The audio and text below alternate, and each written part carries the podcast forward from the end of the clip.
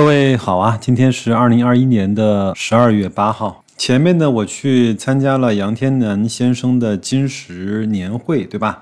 他发了一套新的一个投资家的二十年的上下册。那他下册呢，一直记录到了他二零二零年的十月份。那我呢，又随手翻起来这本书，突然呢，翻到了二零一四年的十二月二十号，也大概就是在这个时间点。看完这篇文章之后呢，我也是特别有感触啊。我们都知道，二零一五年是一个疯狂的牛市，二零一四年、一三年、一二年呢是三年连绵不绝的下跌。那么在二零一四年的大概是七八月份吧，国家呢来了一次降息和降准。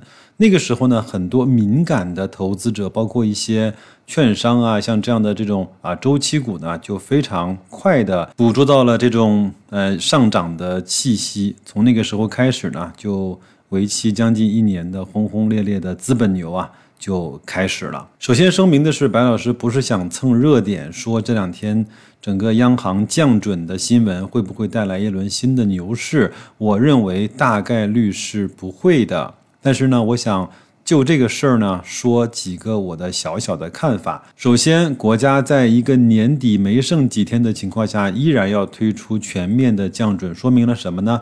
说明了我们的经济其实没有那么好，对吧？第二个呢，说明了管理层呢还是希望呵护我们的经济也好，我们的资本市场也好，甚至是呃我们打压了很多年的这种房地产市场也好，不希望它。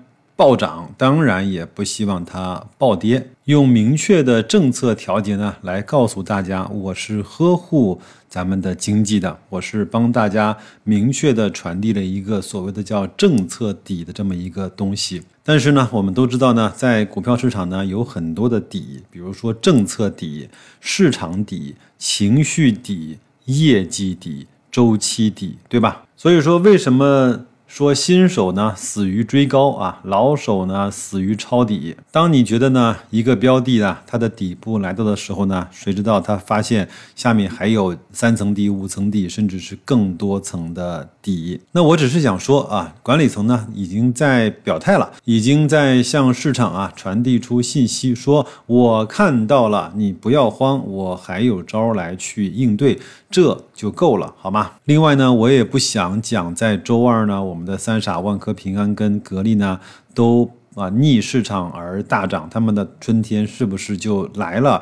我觉得你千万不要这么想，千万不要去拿一天的涨跌来去判断它整个的趋势和它整个行业所面临的问题。不是说股价涨了百分之五，涨了百分之十五，它这个行业面临的问题就不存在了？不会的。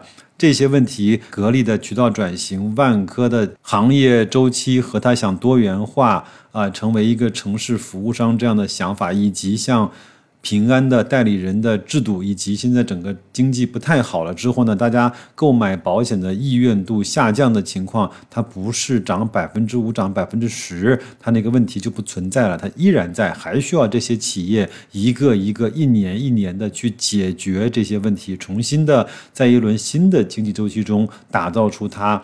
本来或者是全新构造的那个核心的竞争力，好吗？我觉得不要太着急，也不要问我白老师这个波是不是就到底了，是不是就开始往上反转了？我不知道，你也不知道，我们都不知道，没有人会知道。那今天呢，白老师还是带大家啊回过心来，安安静静的把这篇二零一四年十二月二十号的杨天南的文章跟大家分享一下。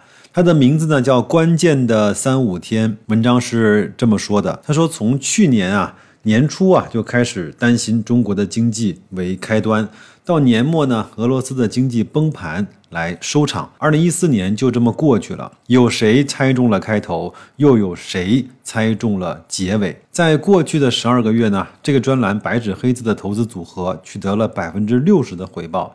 这样呢，自专栏起始以来啊的七年零八个月，当初的一百万成长为现在的五百一十三万，年复合回报呢是百分之二十三点七八，累计的回报呢是四百一十三点一。而同期的股市大盘呢，以上证综指为例，非但没有涨。反而下跌了百分之十二点九六。今年获利的大部分的时机呢，来自于过去的四十天，但是呢，在此之前呢，整整忍耐和等待了二十一个月。再细分下去，会发现这四十天里面呢，主要盈利呢来自于当中的三五天。也就是说啊，如果我们错过了这关键的三五天，我们在过去的二十二个月中将乏善可陈，毫无建树。更重要的是啊，我们事先对哪一天是这关键的三五天并不确认。就所见而言。大凡预测者，似乎没有人是成功的投资家。相反啊，成功的投资家都承认自己无法预测市场，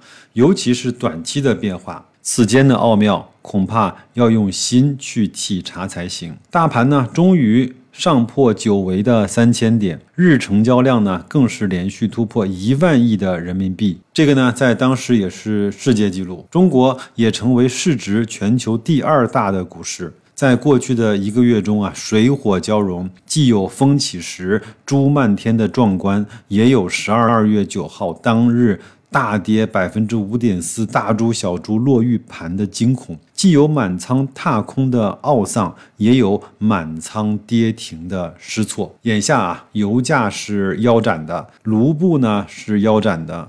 十二月十六号，为了挽救已经贬值百分之四十九的卢布，俄罗斯的央行啊，将百分之十点五的基准利率火速调整到了百分之十七。是的，你没有听错，是百分之十七的利率。这固然令人吃惊，但是呢，有几人记得一九九八年金融危机的时候，俄罗斯央行一周之内啊，将利率由百分之三十疯狂的上调到了百分之一百五十。我记得当年看新闻啊，很多在俄罗斯的苹果专卖店，由于汇率的变化，不得不全面的关门，不再出售任何的一台苹果的产品。这也是当时一个非常有意思的新闻。非但是我们这些小散户啊，预测水平有限，即便是这些顶级的机构又如何？七年前，高盛预测石油资源将耗尽。供不应求，价格呢将突破两百美元，令呢中国各大航空公司啊根据这个的数据做出了错误决策，导致亏损的几乎破产。二零一四年，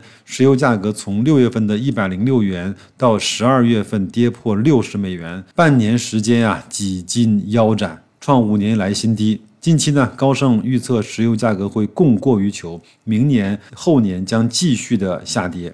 七年之间，高的时候呢，它预测的更高；低的时候呢，它会预测的更低。这样的分析报告呢，即便是后以盈尺，纵使是充满深奥的公式，亦或是玄虚的术语，又有什么意义呢？我们想想看，顶级的机构啊，尚且如此，错误百出，对我们来说，预测啊，那个是上帝所干的事情。这些年来啊，股市的参与者的这种好学精神啊，体现之一呢，就是向经济学家请教怎么炒股票。但是呢，大家所忽略了，经济学家之所以是经济学家，恰恰是因为他们通常都不是成功的投资家。我们看一看很多年前罗杰斯啊和郎教授同台 PK 的视频，或许呢，多少可以了解一些实干家与理论家的区别。相对于大多数人呢，抱着炒股票玩一玩的心态，我们是怀揣理想的少数。这个理想呢，就是追求投资成功，解决财务问题。虽然二者外在的行为都表现以股票交易为手段，虽然形虽相似，实为陌路。那些打算。问啊，现在是买股票的时机了吗？的人呢，可以看一看九十二个月之前这个专栏的开篇之作，叫《最好的时候就是现在》。由于呢自知没有能力预测哪一天将是最好的那一天，所以无论是熊市还是牛市，无论他们是浩荡而来还是呼啸而去，我们始终都在，始终坚持寻找投资并持有相对物有所值的标的，在一个喧嚣的市场上选择不争。在一个不完美的世界里选择相信，在一个无法改变他人的社会中选择完善自我。嗯，不瞒大家说啊，白老师呢读到这儿的时候呢，真的是充满了感慨，甚至是充满了感动。在读到这句话的时候呢，白老师所产生的这种感同身受和强烈的共鸣啊，真的是很难用言语来表达的。作者还说啊，八千万股市的参与者呢，是十三亿人里面的人中之人，言中之言。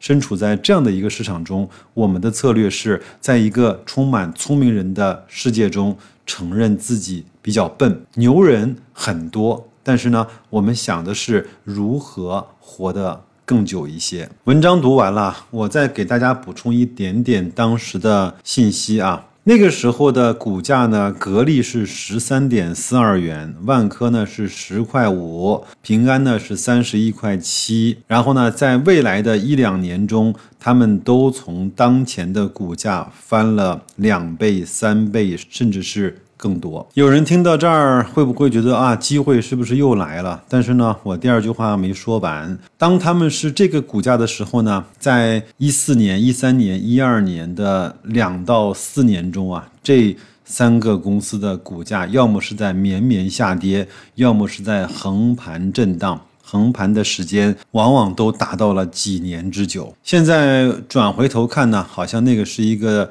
天大的投资的好机会。但是如果你身处其中的话，几年的震荡甚至是下跌，已经把你所有的激情都已经磨灭的难以找见了。就像现在持有这三只股票的投资者一样。被几个月甚至是一年来的这种下跌跟绵绵不绝的坏消息，已经折磨的应该是体无完肤，几近崩溃之边缘了吧？当然，白老师呢可以跟大家云淡风轻的说：“哎呀，再坚持一下嘛，没什么大不了的。”但是呢，我小的时候看过一个魔鬼词典，说什么叫失败，就是。迫使你放弃的东西，永远比你的坚持强大一点点的那个东西。所以啊，各位亲爱的听友啊，你还在坚持吗？你准备什么时候放弃？你坚持的原因是什么？你放弃的理由又是什么呢？你当初相信的东西，现在还依然坚信吗？你当初追求的东西，现在依然是你的标杆和准绳吗？不啰嗦了，这几天白老师一直在筹备我们那个社群的事情。如果不出意外的话，周五的节目跟大家讲，也可以看我的朋友圈，可以加我的个人微信，都说我像白老师的首拼字母就能够找得到我。祝各位工作愉快，投资顺利，再见。